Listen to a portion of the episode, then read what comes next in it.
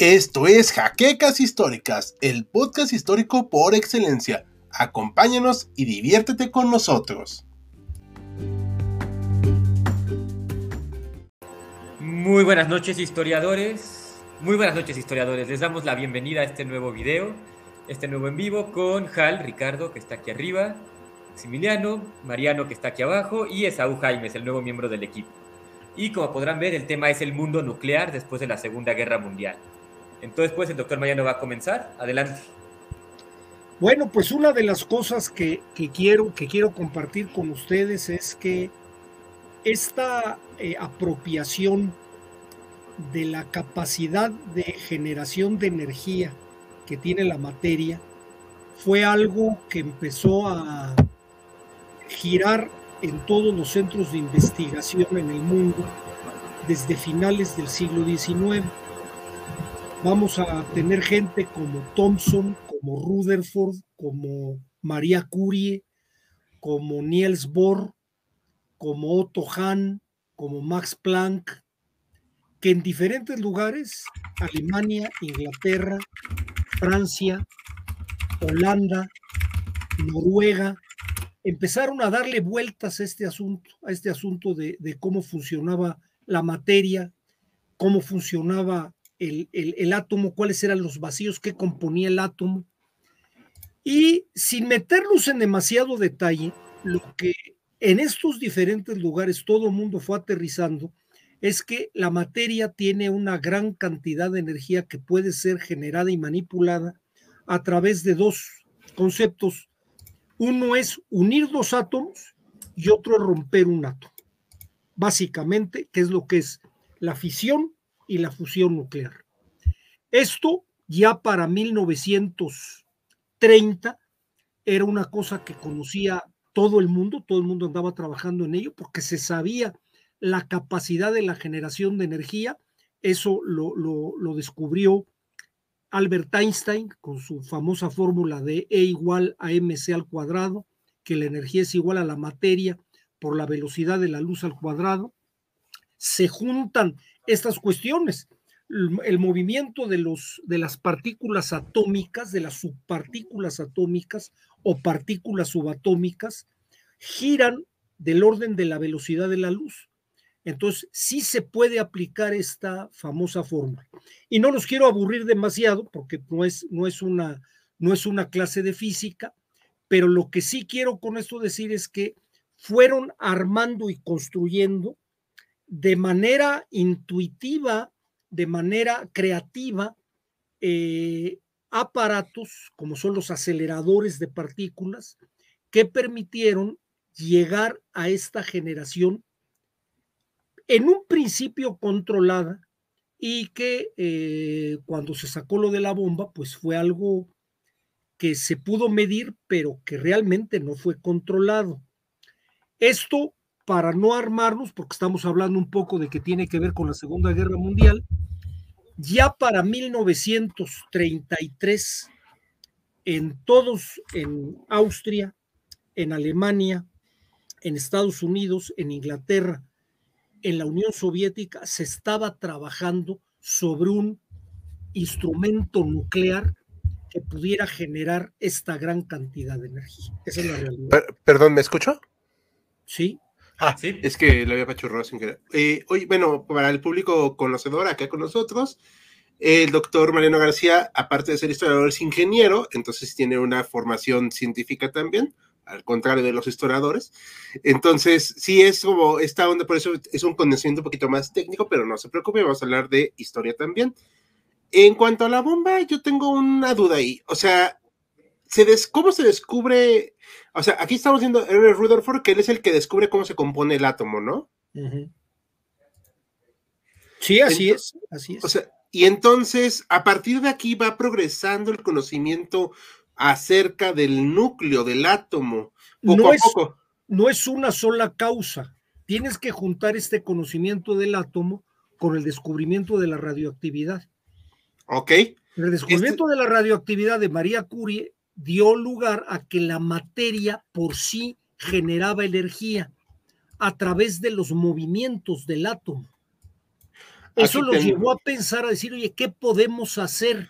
De hecho, vino el famoso, eh, la famosa búsqueda de los alquimistas de la piedra filosofal, que esa piedra supuestamente podía transmutar cualquier metal en oro. Esto se logra por el bombardeo de los átomos. Se pueden transformar elementos en otros. Esto es de los grandes descubrimientos. Al hacer estos experimentos se empezó a ver la cantidad de energía que generaban y obviamente a más de uno se le prendió el foco con la posibilidad de hacer un arma. Claro. Eh, aquí voy a mandar rápido unos saludos a Brian 12, a Alonso Aguilar Zamora, a la CIA, que espero por favor no nos vayan a enjuiciar de algo, a Mari Carmen López, que nos acompaña como cada eh, transmisión. Muchas gracias, Mari Carmen. A muchos saludos. Y Cristian Morales, que dice, llegó a tiempo. Exactamente. Pues bienvenidos. bienvenidos. Entonces, más para poner en contexto a todos, estamos hablando de cómo se desarrolla este conocimiento radiactivo, no radioactivo, que es diferente, ¿no? O sea, es otra cosa radiactivo y aquí están algunos de estos científicos que participaron en ello. Yo no los conozco, la verdad, o sea, no sé si nos puede ayudar ahí el compañero Saúl para decirnos algo. Sí, siguiendo eh, lo que ya nos plantea el doctor eh, Mariano, eh, los primeros, digamos, 30 años del siglo XX son este periodo en el que hay una, gran, una gran cantidad de genios trabajando en este, en descubrir cómo romper el átomo, que es lo que, lo que básicamente quieren lograr, y, cómo controlar esa energía que, ya descubrieron que, existe, cómo controlarla y encauzarla, ¿no? Es como lo que quieren hacer. Esta foto es la, el Congreso de Solvay en, en Bélgica, eh, propuesto por un científico de Pido Solvay, y esta foto es muy especial porque aquí está reunido, yo creo, como pocas veces en la historia de la humanidad, eh, genios de, de, de, un gran talento, de una gran capacidad. Hay, hay, por lo menos ahí 15 premios Nobel ahí se, este, en esta foto de física y de química. En el centro está Einstein, eh, está también Max Planck, creo que está arriba, la, eh, ahí es Max, Max Planck. El de pelo como abultado casi al fondo a la derecha es Werner Heisenberg, es otro este, científico relevante para, de que vamos a hablar más adelante para Alemania. Está también eh, Curie, que ya he mencionado. la única mujer. de hecho, muy relevante, la única mujer, María, María Curie, que está ahí. Ah, Max Planck es el que está sentado al lado de ella, de hecho. Así es, así es. Y no sé si se me escapa alguien más. Está este. No sé si Enrico Fermi está también ahí. No sé. Creo que no. Creo que no es aún. A mí me sorprende que Marie Curie no esté radiante ahí, pero bueno. Murió de, murió, murió de leucemia por, por sí. de la radiación.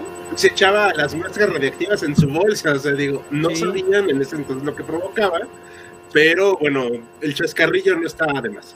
Entonces, bueno, leí hace poco que su, su, cuaderno de notas sigue siendo radioactivo, o sea, sigue siendo no apto para estudio humano. Sí, no. Así es. Así es, así es. Aquí, para que conozcan más a Max Planck, aquí está este guapísimo ojiazul. Sí se alcanza a ver, ¿verdad? Sí, perfectamente. A Albert Einstein, no quise poner la foto estereotipo de él porque eh, un comentario así de historiador me da mucha flojera las cosas que son estereotípicas. Entonces procuré esta que está un poquito diferente, ¿no? Como siempre lo vemos. Aquí está la hija de Marie Curie, Irene. Irene, ¿verdad? Así y su marido. Irene Joliot. Ajá, el marido siempre se me olvida el nombre, así como el marido de Marie Curie. Siempre se me olvida el nombre. Pedrito. Bueno, Pedro, ¿y este quién es? Ahorita te digo que a mí también se me fue el nombre. Ajá. Sí, es que, digo, yo nunca voy a poder pronunciar el apellido de soltera de Marie Curie, la verdad, o sea, ni me esfuerzo. Pero, este, pero, bueno, eh, aquí nos mandan un saludo de Coacalco, muchas gracias, de Search, muchos saludos. Entonces, este conocimiento nuclear radiactivo va a desarrollarse durante bastantes años pero como algo que... Frederic Joliot. Federico, Federico Joliot. Eh, entonces es algo muy curioso cómo se desarrollan ni siquiera al mismo tiempo. Y no coordinados todos. Ajá. O sea, es como que un año uno y otro y otro y otro y se van eh, como llegando a unas conclusiones muy similares. O sea, eso es muy interesante. Eso, es lo interesante, que no, están coordinados en ningún sentido, pero casi ah. van eh, descubriendo lo mismo. Perdón, hay que, hay que no, decir, no, hay problema lo que, entiendo entonces es que la idea de un arma eh, basada en la energía nuclear ya existía desde décadas antes de la Segunda Guerra Mundial. Sí, claro. No fue algo novedoso para su época. Bueno, fue novedoso porque era una cosa que se soñaba, pero no se había juntado la tecnología y la ciencia para poderla hacer. Ah. y déjenme decir eso, ahorita lo que comentaba Esaú, que es algo sorprendente, sí había mucha comunicación entre ellos. Esa comunicación se rompe con la llegada del nazismo a Alemania. Se va a romper, entonces todo lo que es en esta Alemania, eh, además los que eran judíos, se van a escapar de ahí y se van a ir casi todos a Inglaterra o a Estados Unidos, alguno también a Rusia. Pero no olvidemos que también en Rusia había mucho antisemitismo. Entonces van a poderse coordinar en, en, Estados Unidos. Sí, sí, de hecho, eso es lo curioso, que muchos tienen que irse precisamente a Estados Unidos y casi todos prácticamente, o sea, realmente, no, no fue una idea que todos tuvieran a la vez, pero debido a la situación geopolítica. Maximiliano, tenías algo que comentar, ¿verdad? Eh, pues era esta pregunta de que bueno, ya, ya la hice, ¿no? Si, si preexistía este concepto de la energía nuclear, así ya se tenía pensado algo así, incluso antes de, de Hiroshima y de Nagasaki. Tan es así que Albert Einstein le mandó una carta al presidente Roosevelt suplicándole que no siguiera adelante con el proyecto Manhattan. El proyecto Manhattan es este. Por cierto, aquí en HC tenemos un videito de Hiroshima, de la primera bomba, entonces, por si quieren verlo, pues ahí lo ampliamos un poquito más acerca de este, de este tema. Pero el proyecto Manhattan, ¿qué era exactamente? A ver, ese sí. La construcción ya de la bomba, ahí sí ya metidos una gran cantidad de científicos bajo el liderazgo de un científico que además fue un gran líder de proyecto, que fue Robert Oppenheimer, que tuvo que lidiar con el ejército porque era su jefe, el general Marshall, el jefe del Estado Mayor de Estados Unidos, y abajo con una serie de científicos que no eran soldados y aceptaban órdenes, estaban acostumbrados a investigar como Dios les daba a entender. Entonces, el poder conjuntar toda esta serie de gente fue realmente una labor titánica. Hay, hay libros interesantes, hay un libro que les recomiendo que dice Día 1 de Peter Wyden, que eh, dice así empezó la bomba atómica y explica cómo se lleva a cabo el proyecto.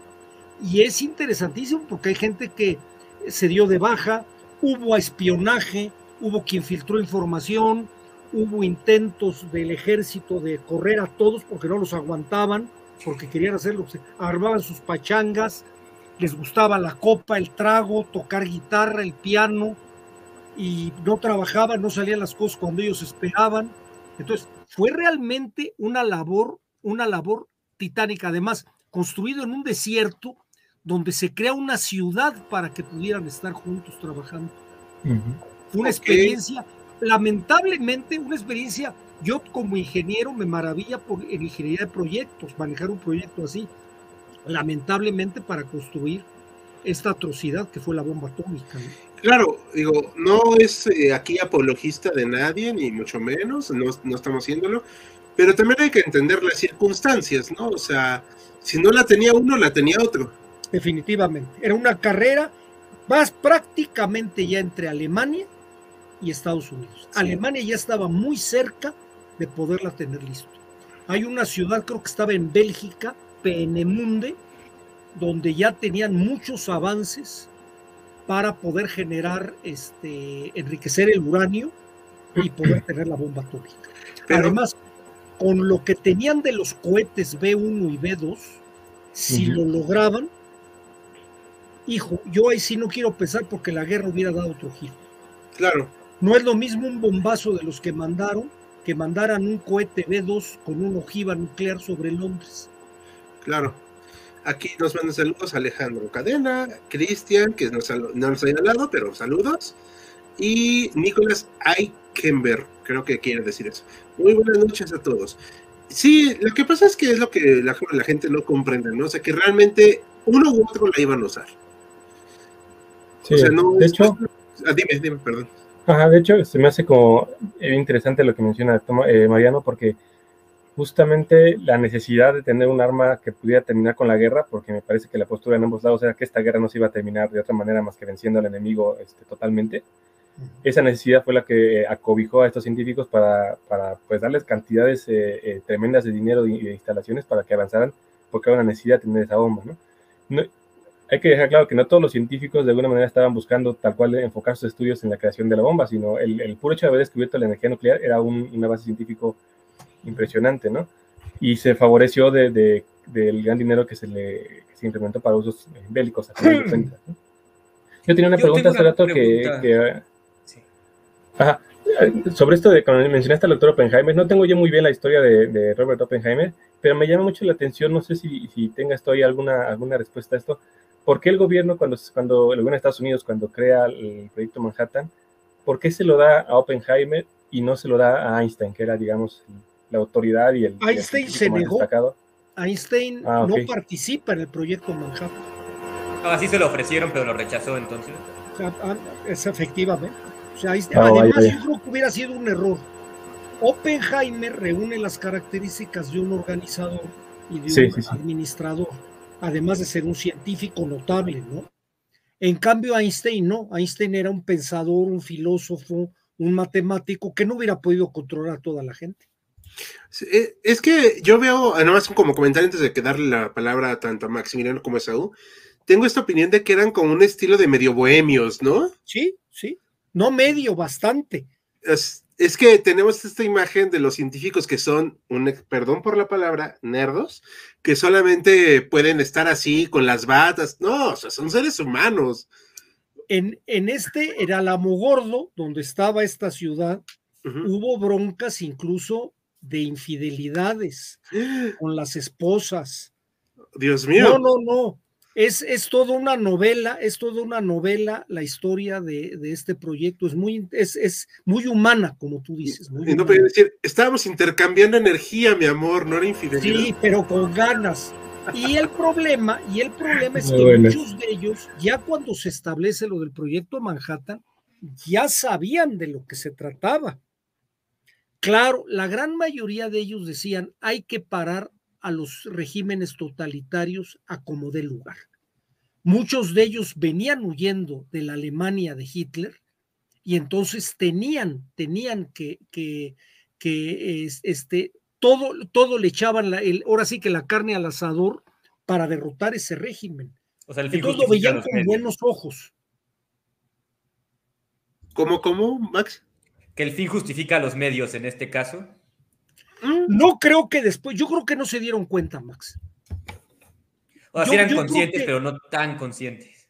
Ellos, miren, no olvidemos que hay un bombazo nuclear antes del de Hiroshima. O sea, no hubo cuatro prototipos ni cinco pruebas, hubo un bombazo. Esa, ¿no? Y luego vino lo de Hiroshima. Entonces, realmente no sabían muy bien. Hombre, sí vieron lo que pasó cuando detonaron la primer bomba, pero no sabían cómo iba a funcionar mandada desde un avión, porque aquí la pusieron en una torre como de petróleo y la hicieron detonar a distancia. Aquí cuando se van a aventar, la avientan desde... Entonces, no tenían mucha claridad. Sí. No sé si quieras complementar algo más, Max. Tenía una duda, circula por ahí, no sé si sea una leyenda, un mito, si sea verdad. Quería preguntarles primero si es cierto y de ser así si se puede profundizar un poco en el tema, que se le presentan al gobierno de Estados Unidos dos opciones cuando lanza la convocatoria como para esta arma y que efectivamente una es la opción de la bomba nuclear y la otra es la que propone Nikola Tesla, que es la de crear un rayo que pueda derribar aviones. ¿Sabemos algo sobre esto? Mira, a Tesla, hasta donde yo sé, no sé mucho de él porque es un olvidado. Hasta ahorita es cuando está saliendo todas las genialidades que armó. Eh, no supo vender su proyecto. La gente lo veía un poco como medio loco. Pero, o sea, sí es verdad que lo propuso, así tenía pensado. Sí, claro, claro, claro. De hecho, se le contactó para que colaborara con el proyecto de, de la bomba. ¿Y también se negó? No estoy seguro, fíjate que no sé si se haya negado o de plano no llenó el perfil. Además, para llenar el perfil había una bronca. Había que revisar los antecedentes porque tenían miedo del espionaje, que lo hubo, ¿eh? Hubo varios científicos que le pasaron información a la Unión Soviética. Cuando Estados Unidos detona la bomba de Nagasaki y Hiroshima, se consideraba que era el único país que tenía esa arma. Tres meses después, ya la Unión Soviética este, detona su bomba atómica, ya les dice, ya tengo yo uno. Entonces, el espionaje está, y mucha gente lo hacía además de tipo patriótico. Decía, hay que, hay que diseminarlo para que no un país tome el control de los demás, aunque sea el nuestro. Sí, de hecho, que querían equilibrar la balanza. Exactamente. Saúl, ¿querías comentar algo?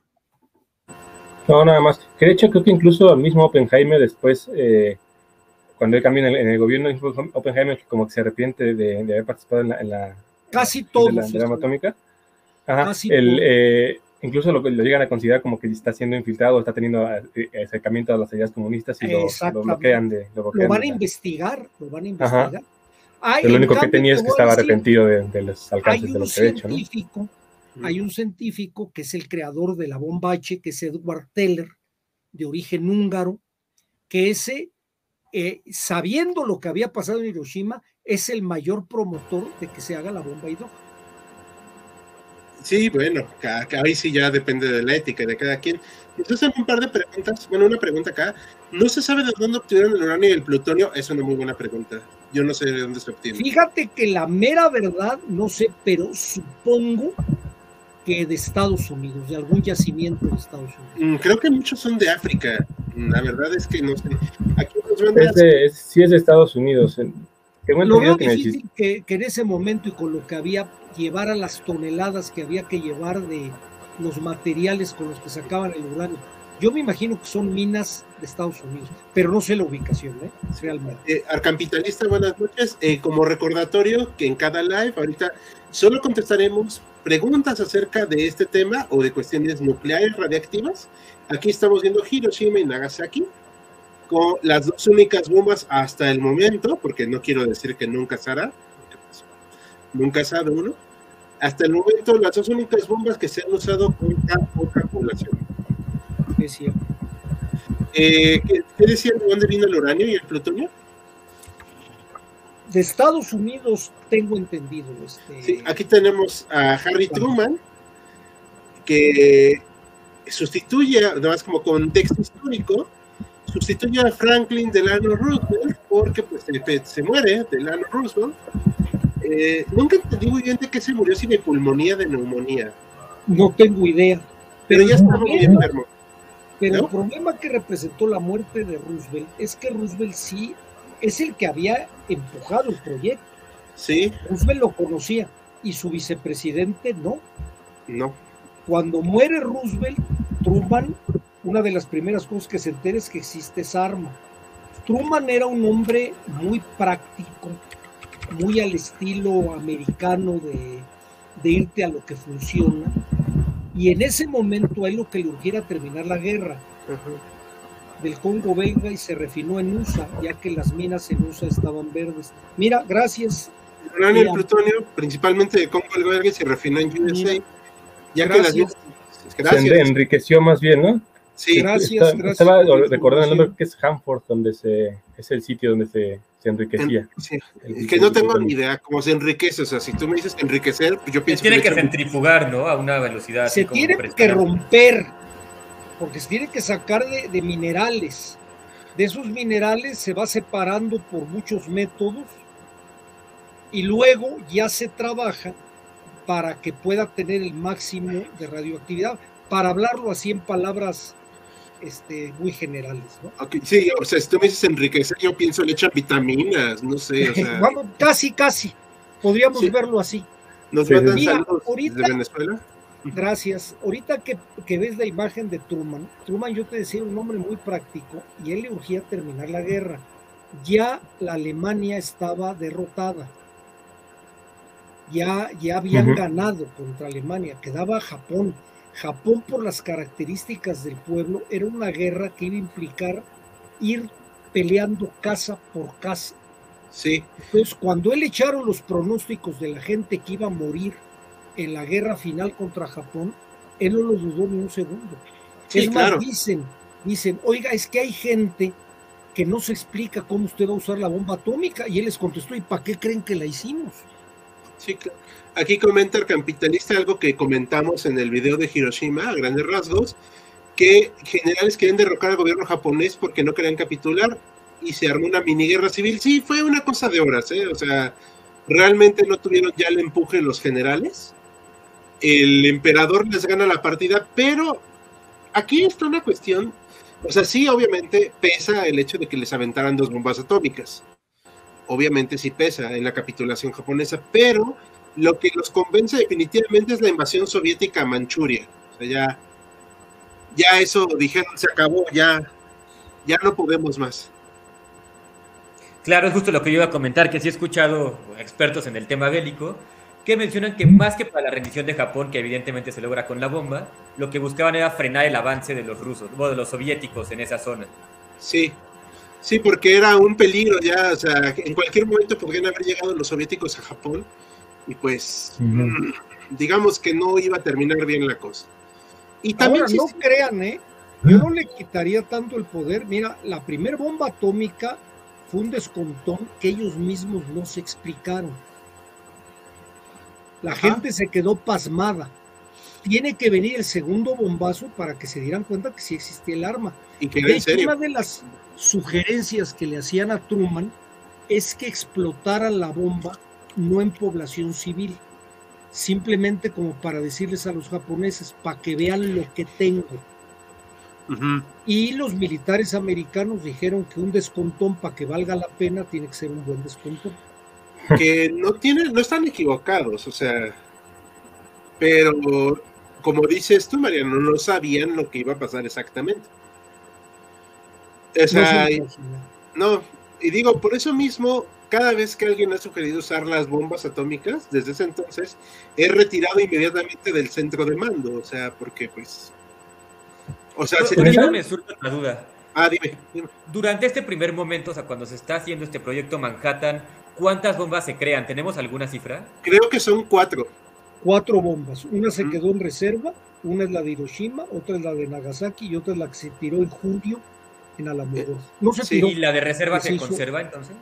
No. No lo sé, no lo sé. Se tienen que desechar en algún momento, se va descomponiendo el material nuclear, tengo Pero no se llega a descomponer nunca, ¿eh?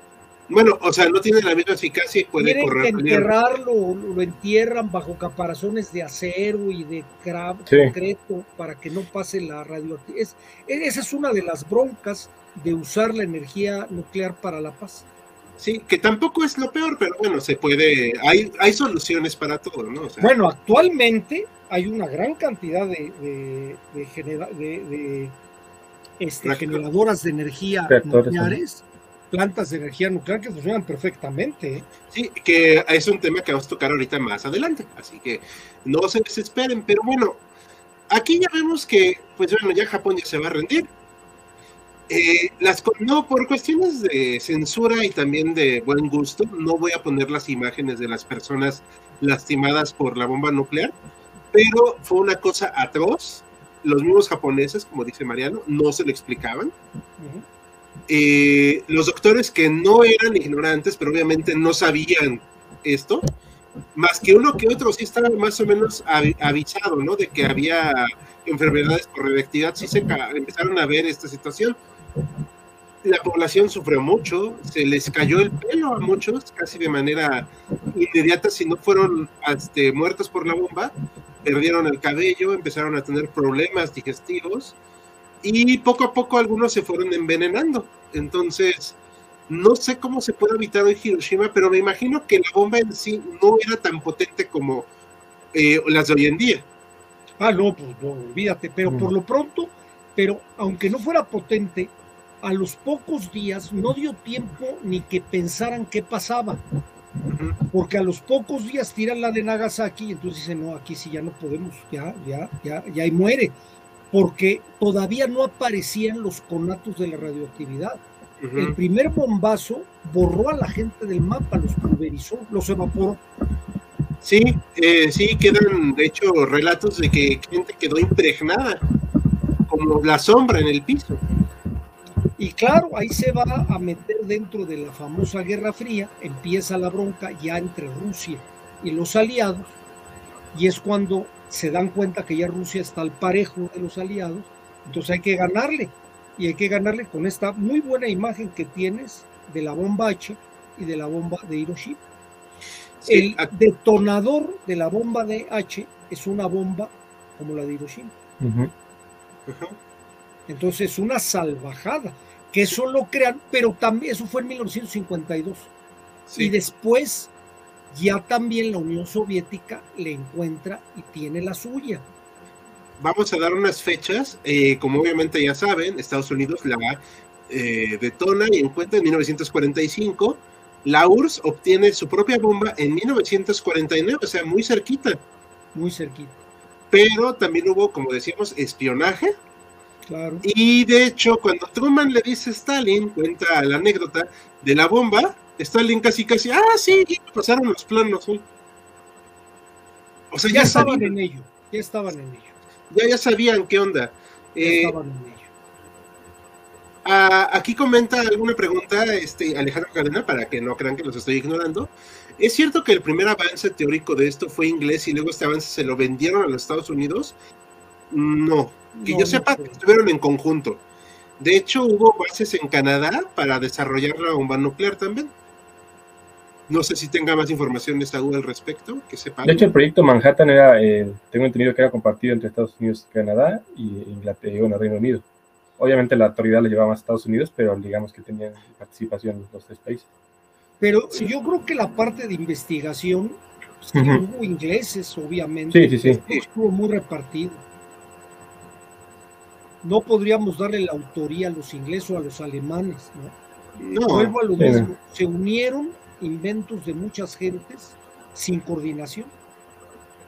Aquí comentan, extender la guerra contra Japón había permitido a URSS ocupar más territorios a un Japón derrotado. Claro, es lo que comentamos también en el, en el video de la batalla de Manchuria. O sea, no podían ya detenerlos, ya. O sea, estaba totalmente agotado el ejército japonés.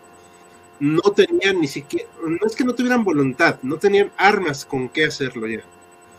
Y pues simple y sencillamente Japón nunca desarrolló tanques muy pesados para empezar, o sea, ya no tenían con qué. Este momento ya era demasiado. Eh, con tal de que los aprovisionaran durante la batalla de Inglaterra, por lo que decía de Inglaterra, mm, no. Eso fue un acuerdo que se llegó entre Churchill y Roosevelt, la cuestión de la, del comercio entre ambos países, que digamos que Roosevelt era como un eh, a falta de mejores palabras, aliado no beligerante, ¿no? De, Inglaterra. Pero ahí todavía no había bomba, ¿no? No, no, no. con aviones y con. Pero eso es otra cosa. Aquí, eh, ah, bueno, nos manda mensaje Alejandro Cortés. Buenas noches, llega tarde, no te preocupes, lo puedes ver más adelante. ¿Se sabe el precio del programa nuclear? No, pues yo creo que no tiene precio, ¿no? No, ni idea, ni idea. No tengo Debieron de ser millones y millones de dólares, pero no sé si Saúl tenga el dato por ahí. Este, ahorita vamos a ver. Eh, ¿Qué aportes hicieron los científicos que lograron escapar de la Europa ocupada? Como comentaba Mariana al principio, pues gracias a estos científicos es que se desarrolló la bomba realmente, ¿no? La bomba de hidrógeno, los padres de la bomba de hidrógeno es un señor Uslan Vladimirov Uslav o algo así, que es de origen polaco, y de Edward Teller, que es de origen húngaro. Los dos son emigrantes por causas de la guerra de la Europa eh, oriental. Sí, exacto. No sé si tenga datos Esaú de. de sí, de, hecho es también, o sea, es un tema también para, para hablar por, por su cuenta. Hay completamente un éxodo de, eh, científicos europeos, sobre todo de, Alemania, que van a, ya mencionaba que van a Inglaterra. Me parece que de hecho solamente se quedan, eh, que estén vinculados con esto, se queda Max Planck, pero que ya para aquellos años ya, ya, no, ya no estaban como investigando. Y el otro que se queda, que es el que trabaja para el proyecto alemán equivalente a Manhattan, es eh, Heisenberg. Casi todos los demás se van o a, o a Reino Unido, o a Dinamarca, o a Estados Unidos, y son los que absorben el proyecto Manhattan. Sí, un día vamos a hablar también de la operación Paperclip para, para el, deleite del público, pero esa es otra historia. Esto es acerca del proyecto Manhattan. Eh, aquí nos comentan eh, acerca de esto. Existe un tanque que soporta una bomba de este tamaño. Me refiero a la explosión. De acuerdo a lo que hemos estado investigando de tanques modernos, ya resisten explosiones nucleares. Obviamente no una directa, digo, también hay que ser, pero sí la onda expansiva y todo, eh, sobre todo los más modernos. Pero es, eso se fue desarrollando ya mucho después de la Segunda Guerra Mundial, como por ahí de los 70s, 80s. ¿Vale? Eh, no sé, ahorita ya no hay preguntas. No sé si tengas alguna duda, eh, Maximiliano. Me surge la duda sobre Hiroshima y Nagasaki. ¿Existió algún criterio para escoger estas ciudades o cómo fue que eligieron tirar ahí las dos bombas? Sí hubo. Sí. Se agarraron, no quisieron que fuera Tokio. Y no quisieron que fuera, creo que la otra ciudad importante de Japón era Yokohama. Kioto. Y Kioto, ¿no? Me parece. Pero Kioto ya más bien histórico, ¿no? Bueno, pero sí tenía su peso. Pero ciudad comercial e industrial creo que es Yokohama. Pero bueno, no, no estoy seguro. Entonces buscaron ciudades medianas y entre ellas decidieron por estas dos y tuvo entre los criterios que ver el que pudieran llegar desde donde tenían los aeropuertos. Una de las broncas de la Segunda Guerra Mundial todavía en esa época es que los aviones no tenían el alcance que tienen ahorita. Por eso era tan importante para los gringos eh, conquistar las islas alrededor de Japón, porque eso les permitía tener puntos de abastecimiento. Como No podían llegar más lejos. Entonces, el chiste de esta bomba era ir al soltar la bomba y regresarse en caliente, porque si se iban más para allá no les aguantaba el combustible. Sí, aparte pesaba muchísimo, la bomba era en toneladas. De hecho, Hiroshima y Nagasaki no son ciudades particularmente, o no eran ciudades particularmente muy poderosas en su comercio o en su industria. Y, fue entonces por eso que en esos dos lugares. Sí. Seguramente. Sí, y Nagasaki de hecho cayó mal la bomba, cayó un poquito lejos de donde tenía que caer. Los vientos se la llevaron un poquito.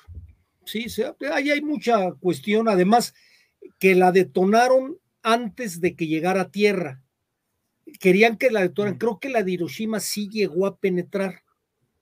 O sea, cayó, rompió un, un techo de una pagoda o de una iglesia o de un edificio del gobierno y explota a ras del piso. Y creo que la de Nagasaki explotó antes de que tocara el piso. Alguna cuestión así. Sí, aparte, pues ya saber exactamente todo cuando explotó, pues ya estaba muy, muy difícil. Sí, claro. Claro. Sí, eso. No, no, nada, nada. Adelante, adelante. Aquí está la, la, foto que se toma de la bomba H. O sea, tomen en cuenta la diferencia de tamaño. O sea, esta es, esta es de 1952. O sea, solo siete años después. Aquí tenemos Hiroshima y Nagasaki, las bombas, obviamente, pues es complicado, es peligroso, y aquí está la comparación, o sea, realmente es... Fíjense, perdón, Ricardo. No, no, o sea, la idea es ver el tamaño. No, a lo que yo me refiero es que esa es una de las razones también que ya no se explotó en territorio continental.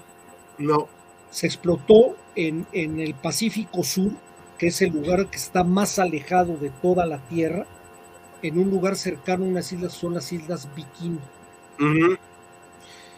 Sí, y así van realizando varias explosiones, ya no las realizan en zonas muy pobladas.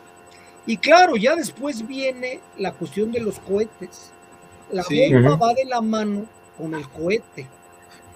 Eso el nos va a llevar ya a la último grito de la moda, que son los cohetes polaris, ¿no? De los, de que van en los submarinos y que desde cualquier lado pueden aventar, traen 14 ojivas nucleares, o sea, de terror.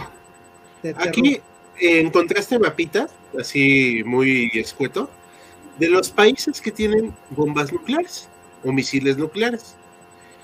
Estados Unidos, obviamente. Eh, Rusia hoy en día, estos son los primeros que las tienen.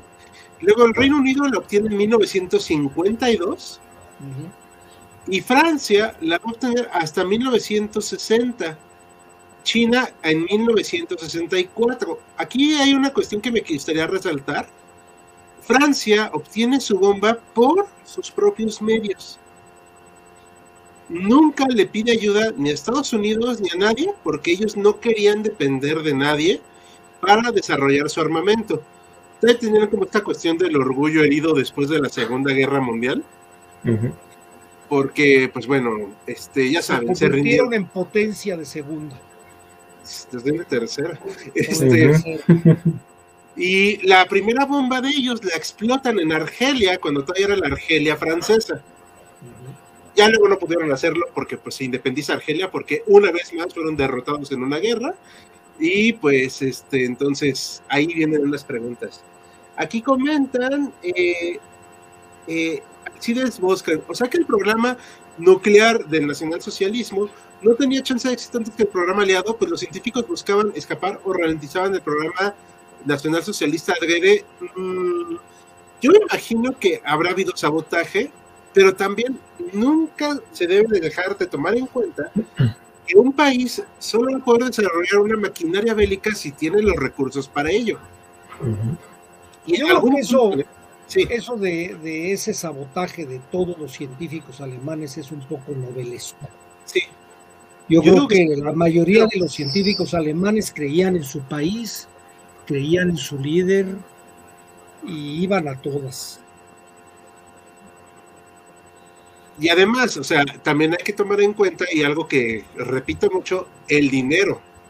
O sea, o sea eh, Adolfito y sus amigos robaron el dinero de Europa y cuando se quedaron sin dinero es cuando se las dieron negras. Claro. Además de los reveses militares, claro está. Claro. Aquí comenta Arcampitalista, creo que escogieron las ciudades de Hiroshima y Nagasaki porque no estaban tan destruidas si las vamos al destonarse podrían mostrar su poder destructivo. Mm, es lógico. Puede ser, no sabría. Ahí sí no tengo forma de, ah. de, de, decir sí o no. Sí, una cosa que alimentan los conspiranoicos es que los dos aviones que iban solos no fueron interceptados. Es que no tenían ya cómo interceptar a los aviones también tan fácil los japoneses en 1945. Y, em, ¿Cómo les explico? Hay además otra explicación, no nada más que no les pudieran interceptar. Tú al ver un avión no se, no, no se activaban las alarmas. Sí, pensaban que un avión de reconocimiento. Se activaban las alarmas cuando venían ver una oleada de aviones que los iban a bombardear, porque es lo que estaban acostumbrados. Ver un avión se les hacía, pues ha de estar tomando fotos, ha de ser de reconocimiento. Sí, exacto. O sea. Y ni cómo pensar en eso, ¿verdad? Exactamente. No. Y aparte, pues sí, ya casi me quedaba aviación japonesa, la verdad. O sea. Exactamente.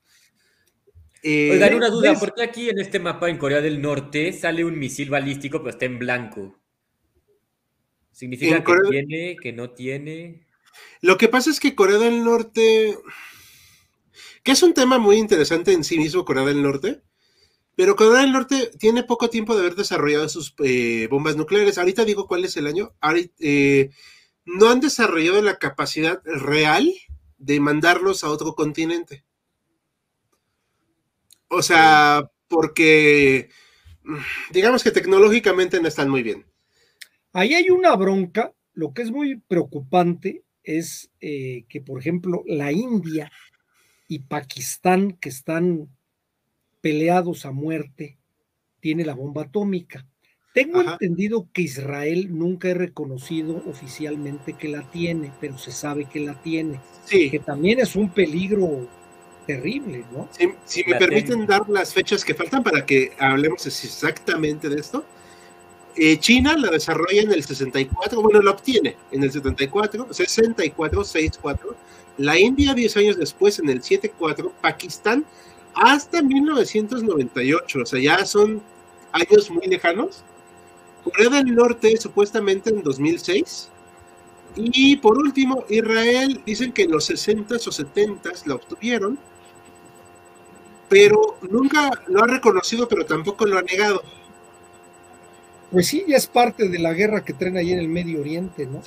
aquí no vamos a tomar parte ni de Israel, ni de países árabes, ni de nada. O sea, eso ya es otro rollo de ellos. No obstante, como curiosidad, en la guerra de Yom Kippur sí anduvieron coqueteando con la idea, o al menos de andar, de blofear, como dirían, de usar un arma nuclear en la guerra de Yom Kippur. Puede ser.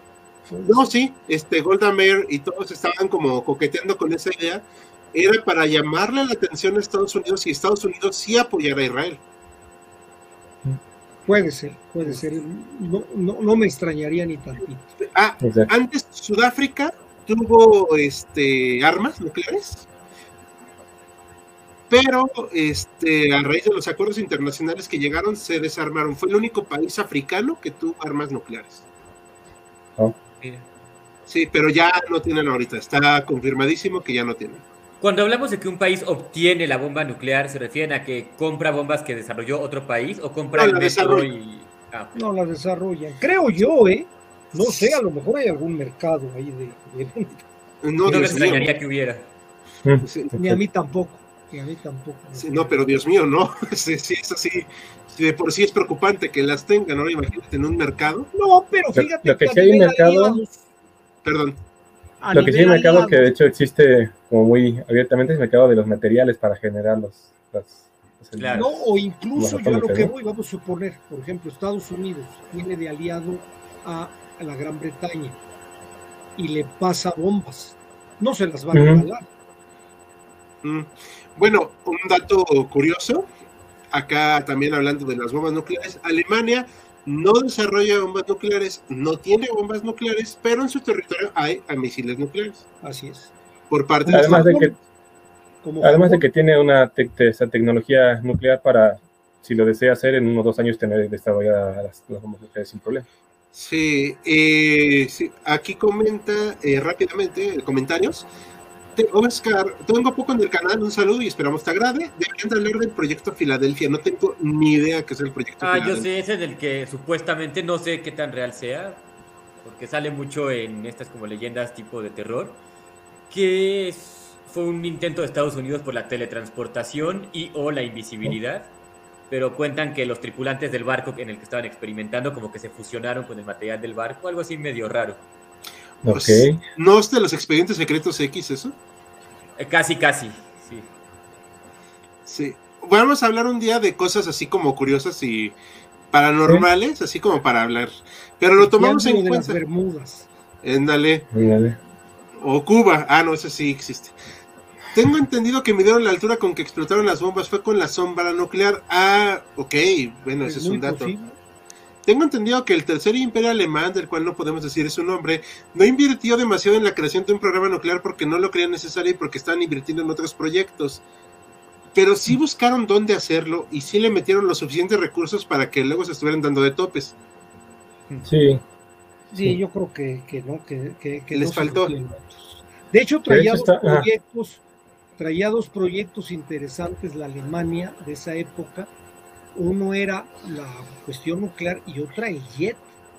De hecho, antes de que terminara la Segunda Guerra Mundial, los alemanes ya tenían el jet. Sí. Lo que pasa es que ya no tuvieron recursos para hacerlo masivo, que también hubiera sido un volteón de la guerra terrible. ¿eh? Sí. Ah, de hecho, tenemos, eh, ahora sí que haciendo promoción al canal, tres videos de los jets alemanes. El más exitoso que piloteó este Adolf Galland, que es el piloto VAS. El que le dijeron el Salamandra, que tenía partes de madera. Y el que era el primer avión cohete, el cual este, era una trampa mortal. Entonces, sí, podía volar como 20 minutos y ya luego nomás planeaba. Aquí comenta, Warner von Braun estuvo muy involucrado, César Guerrero, perdón, Warner von Braun estuvo muy involucrado en el desarrollo de cohetes y misiles balísticos y hay que recordar que él estaba a cargo del proyecto de los cohetes B1 y B2, aunque esto ya lo sabemos. Sí, claro, la operación Paperclip, ¿no? O sea, que se lo llevaron así de, venga, chepa usted no hizo nada, este, somos amigos todos. Básicamente él tuvo omnisciente de los aliados, sí, exacto. Hay un mito que dice que los alemanes sí lo han explotado una bomba atómica al final de la guerra. No, Ah, sí, eso es no, que... no hay documento que de algún Sí, no, no. Si hubieran podido, explotaban Berlín con los soviéticos, punto. Así.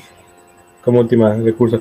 Que de hecho mencionaba Tom Mariano que estaba muy como novelesco la parte de estos científicos que saboteaban, pero sí hay como un, tema de debate, particularmente con Heisenberg, que parece el que es el que estaba a cargo de y parece que es el, el que no tanto sabotea, pero que como que no le puso todo el esfuerzo que se debía no estaba ya tan convencido, ¿no? Exactamente. Puede ser, el, proyecto Manhattan, tengo entendido yo después ya de que ya se termina la, Guerra Mundial, generó como su proyecto que busca recuperar los avances que habían tenido los, los países del, eh, opuestos a, los aliados en, términos de, bombas atómicas. Y de Alemania sí recuperan unos cubos de uranio, que eran los que estaba trabajando Heisenberg, y parece que lo único que le faltaba a Heisenberg era encontrar la cantidad exacta de enriquecimiento del uranio para que, para que se consiguiera la bomba atómica. Y ahí es donde está la, novela de... Ah, y ahí está, está la novela de, de, Heisenberg, un tipo brillante, y sí lo había podido haber resuelto, y por qué no lo resolvió. Entonces, está esta novela de no lo hizo para no darle la bomba a Hitler. Puede ser, puede ser. Es, es un tema abierto a, debate. Claro. Bueno, eh, aquí eh, nada más conseguiste la pita. No vamos a ahondar tanto en el uso civil, digo, porque quisimos ahondar un poquito más en el desarrollo nuclear como bélico, pero existe eh, también la opción de la energía nuclear pacífica. No tiene nada de malo, a mí me parece que es una muy buena opción para la humanidad, pero usarla obviamente con sensatez y no poner una planta nuclear donde haya una falla sísmica, por ejemplo, O sea, estaría... Este, pero, bueno, los países que tienen así centrales nucleares los voy a acercar un poquito. O sea, si dan cuenta, son varios, entre ellos Sudáfrica. Sudáfrica no tiene bombas nucleares, pero sí tiene su central nuclear. Aquí se. A ver, el puntito ese, ahí está. Y Estados Unidos es el que tiene más. Eh, genera 106 gigavatios y están desperdigadas por buena parte de su territorio, casi no en la parte oeste, lo cual me parece curioso, pero bueno, supongo que tendrá alguna razón eh, geopolítica y física. Aquí en México tenemos una Laguna Verde que hasta donde yo sé está en buen estado. Sí. Este, pero bueno, no, no podré descartar nada. Están aquí en Brasil una, en Argentina. Alemania sí tiene bastante, o tiene 11 gigavatios de, de capacidad. Yo considero que es un gravísimo error de parte de ellos cerrar sus centrales nucleares. Eh, está España también, aquí vemos.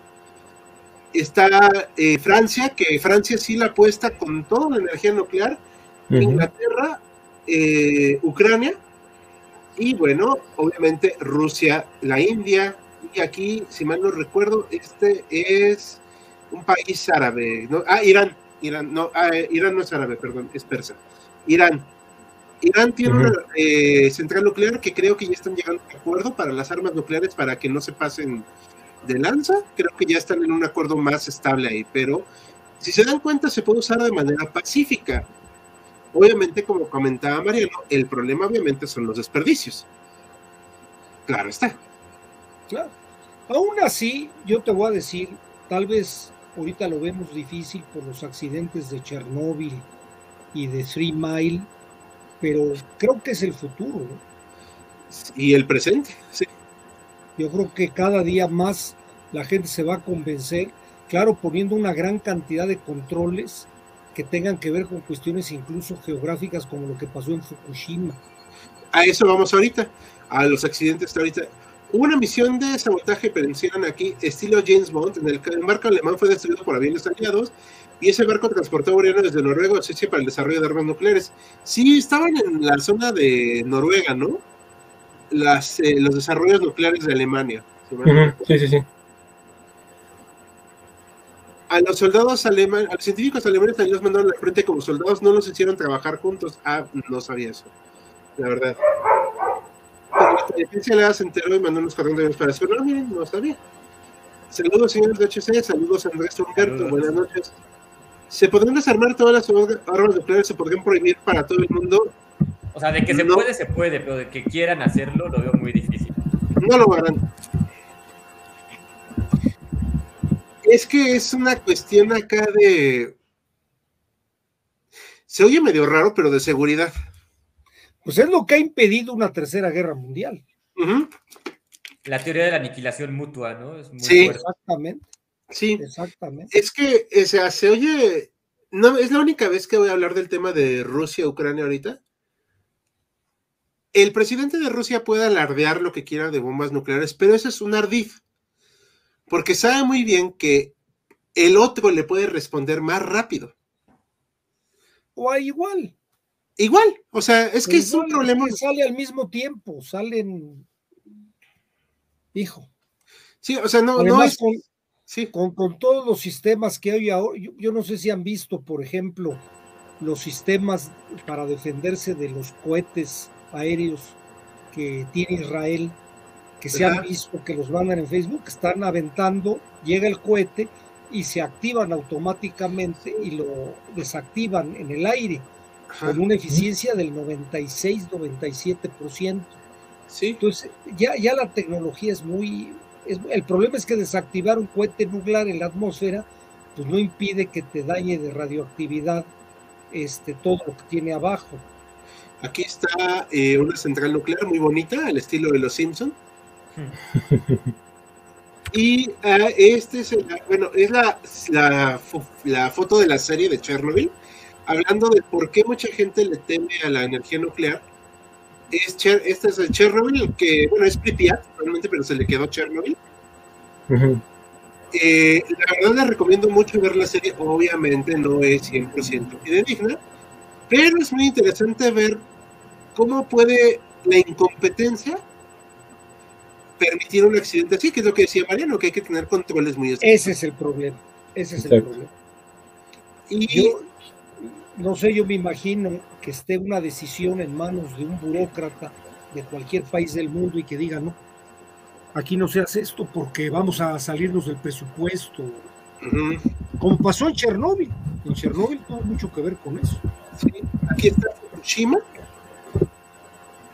que creo que de los accidentes fue de los menos graves, porque activaron lo más posible todos los sistemas de seguridad. No fue culpa de nadie aquí más que de la naturaleza, porque pues llegó el tsunami, ¿no? Y este, el de Three Mile Island, perdón por mi mal inglés, Three Mile Island, el cual hubo una, estuvo a punto de fisionarse, si mal no recuerdo, el reactor. Y tuvieron que pasar más de 10 años para limpiarlo. O sea, es- los accidentes pueden pasar, pero son tres en cuántas centrales nucleares. O sea, Sí, un buen. claro, claro. Obviamente no es gracioso, no, pero No, y además es, es terrible, ¿no? sí. Mira, pasa yo creo que lo mismo que con la aviación. Eh, lo más seguro para viajar en el mundo es el avión. Tiene un porcentaje de accidentes bajísimo. Pero cuando llega a darse un avionazo es algo muy feo. Sí, claro, porque pues se mueve mucha gente. Vamos Pero a... por estadística es lo más seguro. Sí, comenta Alejandro Cortés, van a hablar del Tratado de Tlatelolco. No lo teníamos contemplado, queríamos hablar más de esto, pero eh, para los que no sepan que no son mexicanos, rápidamente el Tratado de Tlatelolco fue un acuerdo internacional para el que no proliferaran las armas nucleares. No sé si tenga más información, Mariano, al respecto de Saúl. Lo único que sé es que la promueve uno que fue premio Nobel mexicano, que es, no sé el Robles. nombre de apellido García Robles, Ajá, fue embajador de. México en la ONU y él fue de los promotores de ese acuerdo que precisamente por su liderazgo se firma en Tlatelolco, donde se iba a desmilitarizar América Latina. De, desnuclear, o sea, no hacerlo nuclear, no hacer un... Ah, perdón, tiene razón, desnuclearizar. Desnuclearizar. Sí, y ha o sea, funcionado hasta ahorita, supongo. Ojalá sí. fuera desmilitarizar, pero Sí, no. no, sí, pero sí se ha funcionado, Max. Digo, tampoco tenemos dinero para hacerlo, pero, pero sí, sí ha funcionado. Este es, es una muestra de la buena diplomacia mexicana, creo yo. Que tiene fama, ¿verdad? A nivel mundial. Sí, a ver si más adelante podemos hablar de ese temita. No sé si quiere agregar algo más, este, Saúl. Sí, o sea, destacar el Tratado de no solamente los, mencionabas para los que no son mexicanos, el Tratado de Tlatelolco vincula a todos los países latinoamericanos en una sola idea que es no tener este, bombas atómicas o armas nucleares. Y creo que sí es un ejemplo de que, o sea, un sueño dorado, si quieres verlo así, pero para los países europeos y, y árabes y, y, Rusia, de que sí se puede llegar a un acuerdo de decir no, no tenemos armas nucleares y no estamos en riesgo ni, ni tú ni yo. Claro, es también otra forma de mentalidad, ¿no? O sea, Exacto. Aquí, Carlos Sherram, a nivel latino, recuerda el proyecto Huemul de Argentina a finales de 40, no tengo ni idea qué es eso. Yo tampoco. Ni yo. Yo lo que sí sé Dime. que Videla o Galtieri y Pinochet sí se sabía que traían intereses en tener alguna bomba atómica. Sí, pero bueno, ya eran personas peculiares, sin afán de insultar a nadie, ¿no? Eh, la proporción no nos comenta no puede llegar a tiempo, pero lo puedes ver otra vez, no te preocupes. Tarde, pero llegué. Buenas noches para todos. Isabel, buenas noches. Se supone que para este año Rusia iba a terminar su sistema de misiles nucleares, pero podría ser pura propaganda rusa.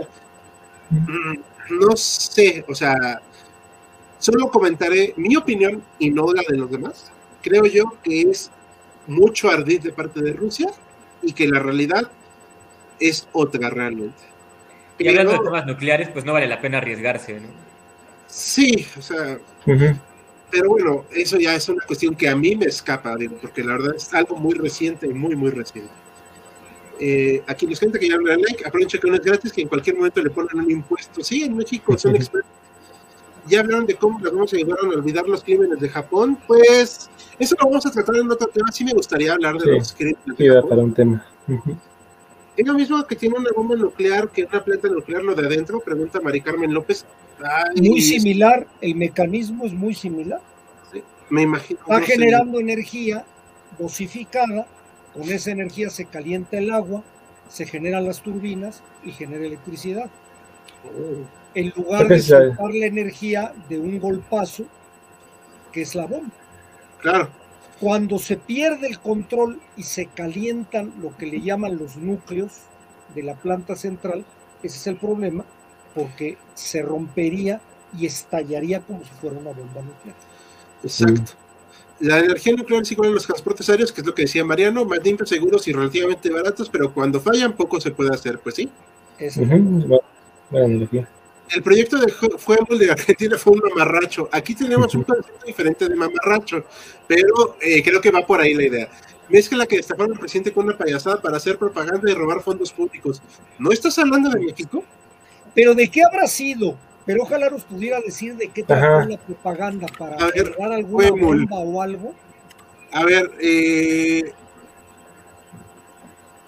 el eh, se desarrolló un proyecto fallido científico llevado a cabo por el austríaco Ronald Richter desde el 48 al 52 y se inició eh, con laboratorios secretos destinados para desarrollar una fusión nuclear controlada. Ah, tiene un poquito más de historia, la estoy resumiendo mucho, pero órale, o sea, realmente no sabía eso. Este, sí, está interesante el dato. Sí, no me, lo, no me sorprende, ya que lo pienso, por lo que pasó con los argentinos en, y alemanes después de la Segunda Guerra Mundial. No estoy acusando de eso, es algo que pasó. No, pero fue algo muy, muy orquestado. Muy orquestado. Eh, aquí nos comenta, bueno, responde Americano, el material radiactivo es menos pesado y no es útil para la guerra. Ah, ok. No, no sé, la verdad. No, no tengo idea. Este, como les comentamos, todos somos historiadores, no somos científicos, entonces eh, se trata de un proyecto presentado por el austriaco a con fin de conseguir la fusión nuclear. Ok, gracias Carlos, ya más o menos. Son dos cosas distintas y con una planta puedes obtener residuos radiactivos para ponerlos en una bomba convencional y hacer una bomba sucia, la cual es muy peligrosa, de hecho. Eh, nunca ha habido detonaciones de bombas sucias, ¿verdad? Hasta donde sabemos. Que nunca haya. Eh, O que las hayan dado a conocer, a lo mejor sí. Ah, exacto, sí, sí, sí. Una es de fusión y las centrales que usan fisión, que son muy diferentes. A ver si un día un científico nos puede explicar muy bien eso, porque la verdad yo sí soy muy ignorante. ¿Tú quieres decir algo, Max? Perdón. Sí, me parece que la explosión que hubo hace relativamente poco en Líbano no fue una bomba sucia, pero la intensidad es más o menos similar. Ah, cierto. Tienes razón, tienes razón. Algo, algo ahí hubo raro, ¿eh? Sí, porque... Bueno, siempre niegan que haya sido algo nuclear, pero dicen que en cuanto a intensidad puede ser parecido. Exacto. Pero bueno, eh, algo más que quieran comentar antes de terminar nuestro en vivo de hoy. Pues sí, una, una pregunta más. Se sabe que obviamente cualquiera que use una bomba nuclear, cualquier país sería duramente sancionado por la comunidad internacional. ¿Se sabe más o menos en qué consisten estas sanciones? ¿O mm. qué nos podrían decir al respecto? Pues que no puedan pagar en Starbucks, me imagino, porque no sé la pues verdad. Yo creo que algo similar a lo que le están haciendo ahorita a Rusia, ¿no? O sea, vetarlo de todos lados. Vetarlos, este, quitarles créditos. Y en una de esas buscar desarmarlo. Ajá, yo creo que es interesante. no creo que estén tipificadas como tal, o sea, como decir, si le haces una bomba, te pasa esto. Pero yo creo que pasa lo mismo, que se hace una reunión del Consejo de Seguridad y todos se ponen de acuerdo sobre cómo lo castigamos. Es lo que se me ocurre. Sí, es, es algo muy interesante. Es una muy buena pregunta. Sí, sí, como sí. no se ha hecho, creo yo que el, No ejemplo, el ejemplo más cercano sería ahorita, ahorita como Rusia, o por ejemplo como Corea del Norte. Embargarlo y dejarlo aislado. Pero dudo que tenga el mismo efecto. Sí, pues Sí, digo, no. Corea del Norte tampoco es que no esté muy aislado, que digamos. No, pues está aislado. Ahí tiene Pues- a China. Pero sí, o sea, con esto, pero realmente si tú te pones a ver, es un país muy aislado, o sea, re- demasiado. Sí, Supongo que había sanciones ya de carácter militar, ¿no? Para prevenir una cosa así. Yo creo que sí, pero es una muy buena pregunta. No sé, este, eh, aquí no se comentan. Ah, nos recomienda el canal Dark Thunder, tiene un video donde explica muy bien lo de la energía nuclear. Muchas gracias. Ah, Alcides, ah, una pregunta que me parece muy válida. ¿Trump amenazó con borrar de la faz de la Tierra o algo así Irán? ¿No fue eso una amenaza nuclear? Híjole, yo recuerdo No que es se algo puso ambiguo. ¿no? Ajá. Porque creo que habían amenazado con la madre de todas las bombas, que no es nuclear. El que fue su jefe de, eh, de la- el, el secretario de la defensa de Estados Unidos, que creo que renunció, sí habló de que, con- de que muchos militares tenían miedo de que pudiera ser una locura Trump. Por ahí publicó un libro, una entrevista o algo por el estilo. Sí, eh, el último general que abiertamente quiso usar las bombas nucleares, si mal no recuerdo, fue este MacArthur. Por eso lo mandaron, A otro dieron- lado. lo mandaron a la caja 3 a cobrar. Sí, no, o sea, es que dijo, vamos a enviar bombas nucleares a China y Corea. No, espérate, o sea, Su estrategia que mandó al demonio a Truman era poner, aventar 60 bombas nucleares en China 60. y poner un, un- una franja de cobalto radioactivo en el Golfo de Tonkin para que no pudieran salir los barcos chinos. Órale. Y lo podía haber hecho y tenía el poder para hacerlo y tenía el material para hacerlo, pero hubiera sido una super salvajada. Y Truman es. decidió negociar. Todo eso tuvo que ver con lo de Corea. sí, una guerra muy, muy peculiar. Pero bueno, eh, ¿algún comentario más antes de que terminemos? ¿No, Ricardo? Esaú, No, nada más, creo que fue un, un video bastante interesante, con bastante aprendizaje y, y que igual nos, nos salen subtemas que, que tenemos que ir anotando para, para futuras Sí, coincido con eso. exacto. Entonces, bueno, pues no sé si quieras este, cerrar ahora sí que el, el en vivo, Max, ya que tú empezaste. Pues claro que sí, agradecer como siempre a los ponentes que nos acompañan el día de hoy y por supuesto al público que nos está viendo. Les agradecemos y esperamos verlos en el próximo video que será este mismo jueves. De Austria, Hungría. Austria-Hungría, exactamente. Eh, nada más ponemos rápido antes de terminar. Yo estoy amenazando con usar la madre de todas las bombas con Obama. No recuerdo que lo hiciera Trump, puede que sí lo descarto. Sí que hayan amenazado con nuclear porque salieron muy quemados después de usarlas en el 45. Sí, yo también no creo que haya sido eso. Pero cerramos con ese comentario. Y por ahorita, eh, pues yo también me despido. Muy buenas noches a todos. Nos vemos el jueves. Con Gracias, buenas noches a todos. Gracias, descansen. Hasta luego, buenas noches.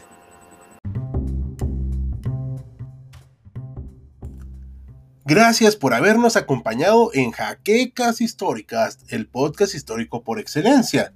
Hasta la próxima.